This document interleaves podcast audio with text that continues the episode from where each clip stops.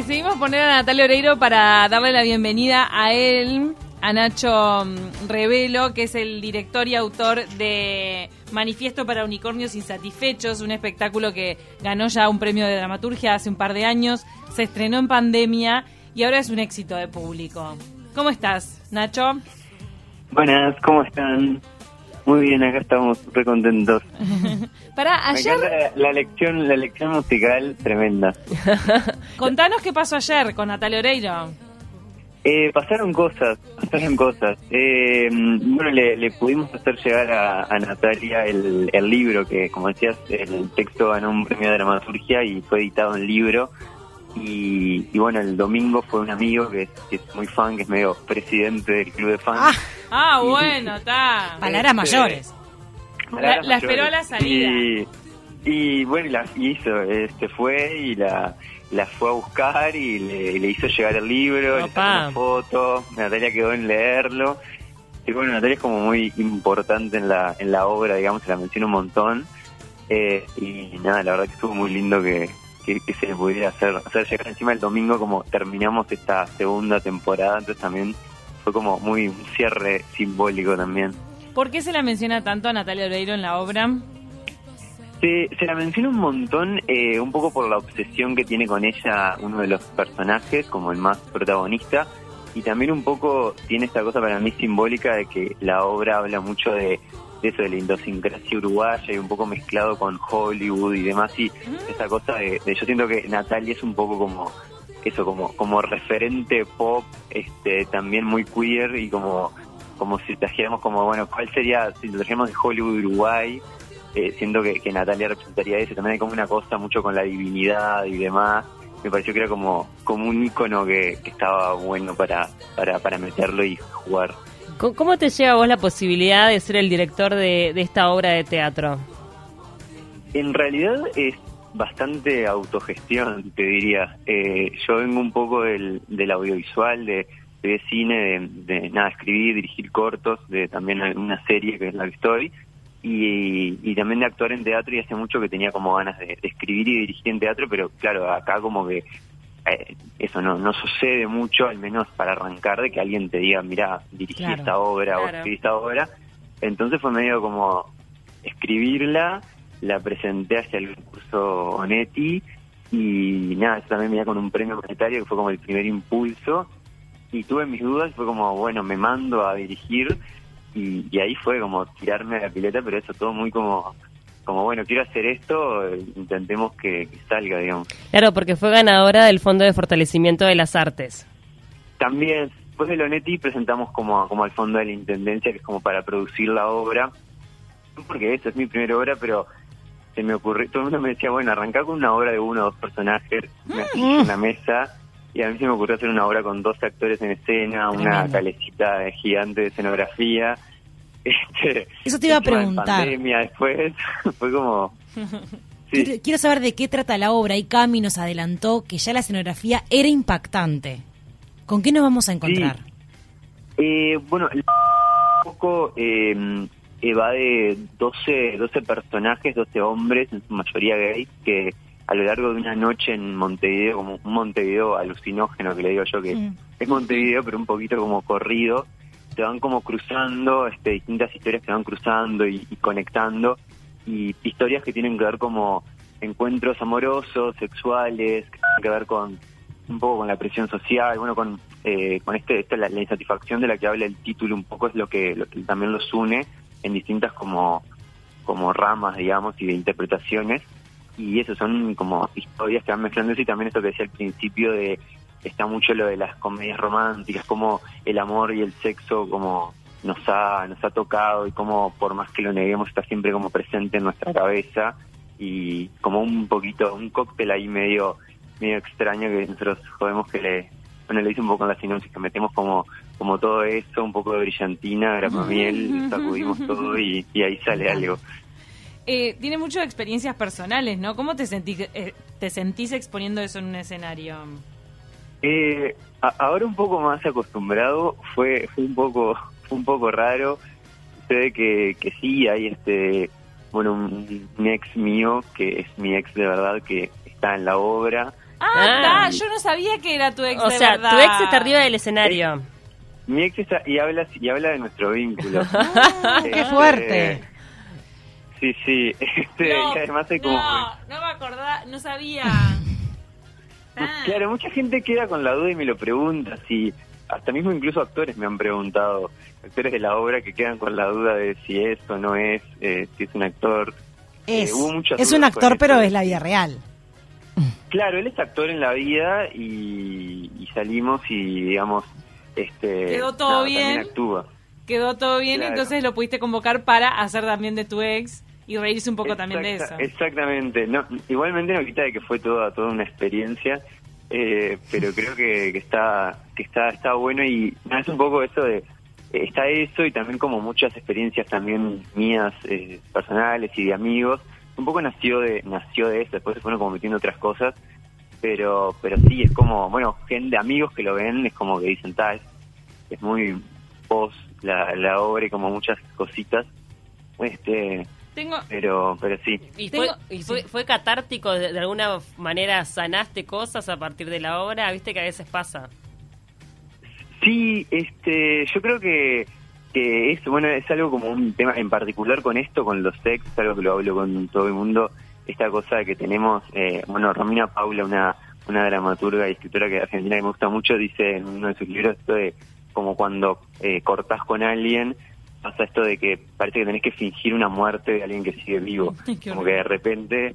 Sí, este, enterrás algo. y- claro, como que enterrás a alguien y de repente, entonces yo me, es algo que me quedaba pensando eso y me parecía que eh, a mí me pasa en lo personal eso de que te puedes enojar en un principio, no sé qué, con, Claro. con parejas, amigos, lo que sea, pero esa cosa de intentar como sanar y convertir un vínculo y de como, creo que en ese sentido, si bien no fue como el objetivo principal, creo que fue algo que, que, que termina sucediendo y es como sí, ahora es como, es algo que sí, eh, acabamos de la risa y, y como estuvo, está buenísimo. Nacho, ¿podemos hacer un paréntesis y nos contás eh, en qué consiste o qué historia cuenta la serie web que estás haciendo ahora?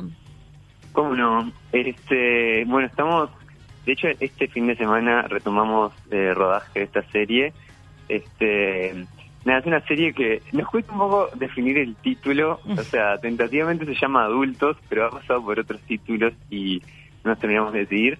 Pero es una serie que está muy vinculada con la obra porque une esto de estas ganas mías de querer hablar un poco de, de, de la sexualidad en los uruguayos que, que- y de cómo la vivimos, que siento que es un tema que no que no se trata tanto en, en- como en la tele, cine, teatro, y, un poco la serie va de eso, es como de dos, dos amigos, un pibe y una piba que tienen alrededor de 30, y los invitan en el primer capítulo a una orgía, entonces la serie son siete capítulos, uno por día, preparándose para ir a esta orgía, un poco vemos eso como La como previa. vínculos, claro, la previa, vemos, y así vemos como conocemos como muchos personajes de su vida, de distintos como edades, contextos y demás, y como cada uno vive como los vínculos, bueno, también hay mucho de la crisis de los 30, digamos, este, y, Y de- contexto cómo Uruguay. Contexto Uruguay que uno en una orgía se puede encontrar con alguien conocido, con el vecino, Claro, la tiene- maestra. tiene mucho- Qué hablábamos salado eso, fuerte. ¿Te contás con una maestra? ¿Qué, Tiene- ¿Qué onda? Tiene mucho de eso, que, que un poco también está en, eh, en la obra también que a mí me gusta mucho, que es esa cosa de, creo que crecimos, tenemos a Hollywood como, como gran referente, pero a la vez eso, como cuando lo tenemos a Uruguay, ¿qué pasa eso? Queremos Claro. hacer una orgía y tenemos esta idea de, de la porno, del no sé qué, pero en la realidad puede que en una orgía están todos tomando mate, tomando una cerveza.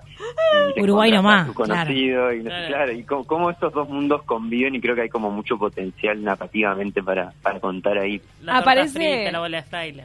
Por eso, voy a Muy pesado para uno.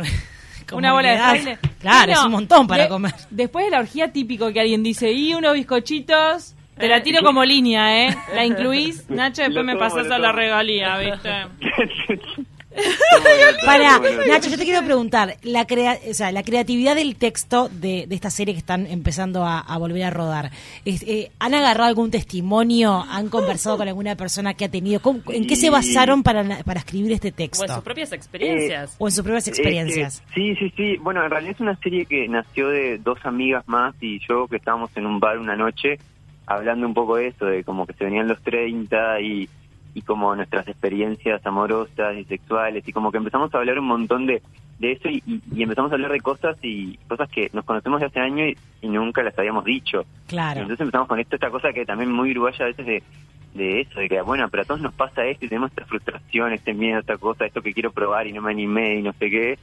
Y, y de ahí nació tipo la idea de que ellas también son actrices y realizadoras y nació esta idea de esta serie y después empezamos como a entrevistar amigos y muchas de las historias son 100% reales de, historias sexuales y amorosas que pasaron ahí, este, lo cual sí es bastante, de hecho ya filmamos algunas como muy movilizante y creo que le da como otro Claro. otro tinte a la, a la historia. Ahora, ¿el uruguayo duda antes de ir a una orgía? Yo creo que yo creo ¿Es que pacato sí, en eso? este, tenemos como bueno en la en la serie pasa esto de los dos de los dos personajes este que uno está como más decidido Claro. y, y, y el otro no y, y yo creo que y eso hay como mucha mucha duda y mucha como Hmm. como como incertidumbre porque esto es como como este contraste de decide como por un lado la fantasía y no sé qué pero a la vez como como con qué te vas a encontrar cosas también como como extrañas que suceden que es como dudas hasta hasta prácticas que decís como bueno cuántos preservativos llevo eh, qué hago cuando ¿Tengo stock bueno, o no tengo stock? Claro. Claro, que como, bueno, ¿qué hacemos? Vamos juntos y que cuando yo me quiero ir, que eh, te espero y, y, y qué hago cuando, como hasta cuestiones como técnicas que creo que no las, como que uno no las, no las piensa y, y que eso, como hay mucha cosita de, de eso también, de como cosas pequeñas de veras entramadas de, de ir a una orgía, digamos. ¿Sabes cuándo puede ser que la estrenen? ¿Tenés un Eh, estimado? queremos, igual, eh, tenemos como un ya un 30% filmado y la idea es de acá a mayo terminarla. Yo creo que para más tirando a fin de año puede que, que suceda. Este, ganamos un, el Montevideo Film el año pasado, un fondo de, de series de TV. No tenemos un, un canal aún, así que si alguien está escuchando, Hmm. le interesa. Que este, anote. A que anote, eh, pero pero sí, este, yo creo que para fin de año, como mucho principio del que viene, queremos largarlo. La idea es que no que no se extienda tampoco mucho. Es como también algo que a mí me, quedó de yo fui a Italia hace unos años a, a un, como un festival de, de cine, de filmar como cortos muy rápido y me quedó esta cosa, esta idea de, de sí, de que Hacerlo ya. en Uruguay esta cosa, claro, de que en Uruguay Es todo lento. pensás una película, claro, y estás de repente siete años Obvio. entre que buscas fondos, Mm, cosas. sí, Y sí. cuando terminaste la película ya ni te acordás. Sí, ni- claro. Ni tenés idea. Y más cuando. De viejos los actores. Los actores Claro, los joven y son termina otros. viejo. Es una cosa que no. Pero es sí. verdad, es todo lento acá en Uruguay. tal Es- cual. es- Claro, un poco con eso, con que quizás como pensarlo desde la producción, como eso lo pensé desde el guion, es como, bueno, necesitamos una casa, bueno, la casa va a ser mi casa, el bar va a ser el bar que tengo enfrente a mi casa. Y como ya desde la escritura incluís lo que tenés a mano, Práctico y como una ejecutivo. idea de, de- de ser práctico y, de, y de- que ayuda a que sí, tener un buen producto que esté bueno, pero aprovechando lo que tenés que a veces es como que escribís si quiero una mansión en no sé qué, no sé Claro. y- Bajarlo a tierra. y si no Cosas tenés, reales. eh, digo, capaz que sí, si tenés una mansión, aprovechala y escribila y metela. Este, pero ese tipo de cosas. Ahora, este, volviendo un poco a Manifiesto Pro Unicornios Insatisfechos, van a reestrenar en la Nelly Goitiño del Sodre. Es tremenda sala, es una, digo, si bien va a tener un aforo limitado, entran como 100 personas, ¿no? Sí, cien- tenemos un aforo de 150, Ah. lo cual va a ser un gran cambio que nosotros estábamos en Espacio Palermo, Claro. que hicimos 16 funciones que estuvieron hermosas y pero eso tenía como una cosa, va va a ser una experiencia creo distinta, va a ser como como muchísimas más gente. Tenemos muchas ganas porque la obra tiene tiene eso, creo que Cami que lo, que lo vio puede puede ser testigo de, de que eso la, la obra tiene como sobre todo en el final y más esta cosa también cuando los los personajes que algunos hablan a público, como que necesita ese contacto y, Claro. y intenta como eso, levantar a la gente y creo que va a crecer muchísimo la obra.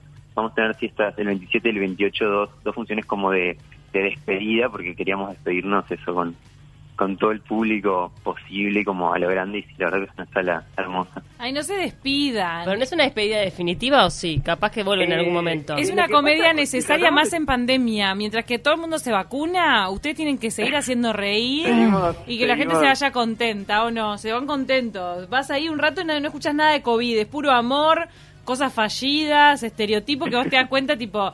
Vos, en Uruguay, los uruguayos estamos como súper cuadriculados en el tema de las etiquetas.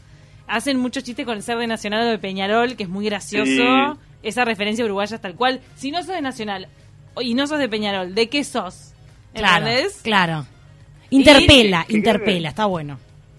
Sí, De Rampla. lo de Peñarol y Nacional es muy que va como, como que aplica a todo. Somos muy de como de, sos esto o sos lo otro, o vos que Sí, sos, tipo, un nombre, encajonar todo, como- sos tipo A o B, Claro, y punto. un poco, claro, la obra va en esto, desde, un, desde, un, desde el humor, digamos, va esta cosa de, de bueno, tal, deja de, de un poco soltar soltá tanto que vas a ver que te vas a sentir muy muy bien. Pará, y a vos te pasó de cruzarte un- uno de los estereotipos, por eso te quiero hacer un par de preguntitas nada más para que la gente se haga una idea. Hay gays a los que no les gusta Natalia Oreiro, ¿verdad?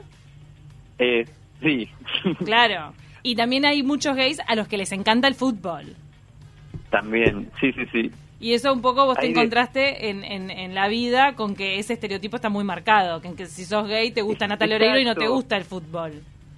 Exacto, hay que un poco, es, es un poco jugar con esos dos extremos que, que, que pasa un poco eso, a veces es como, sí, el que se enoja porque, ah, no te gusta Natalia Oreiro, no te gusta Britney, no te gusta Lady ¿Está todo mal? ¿Qué onda Gloria Trevi?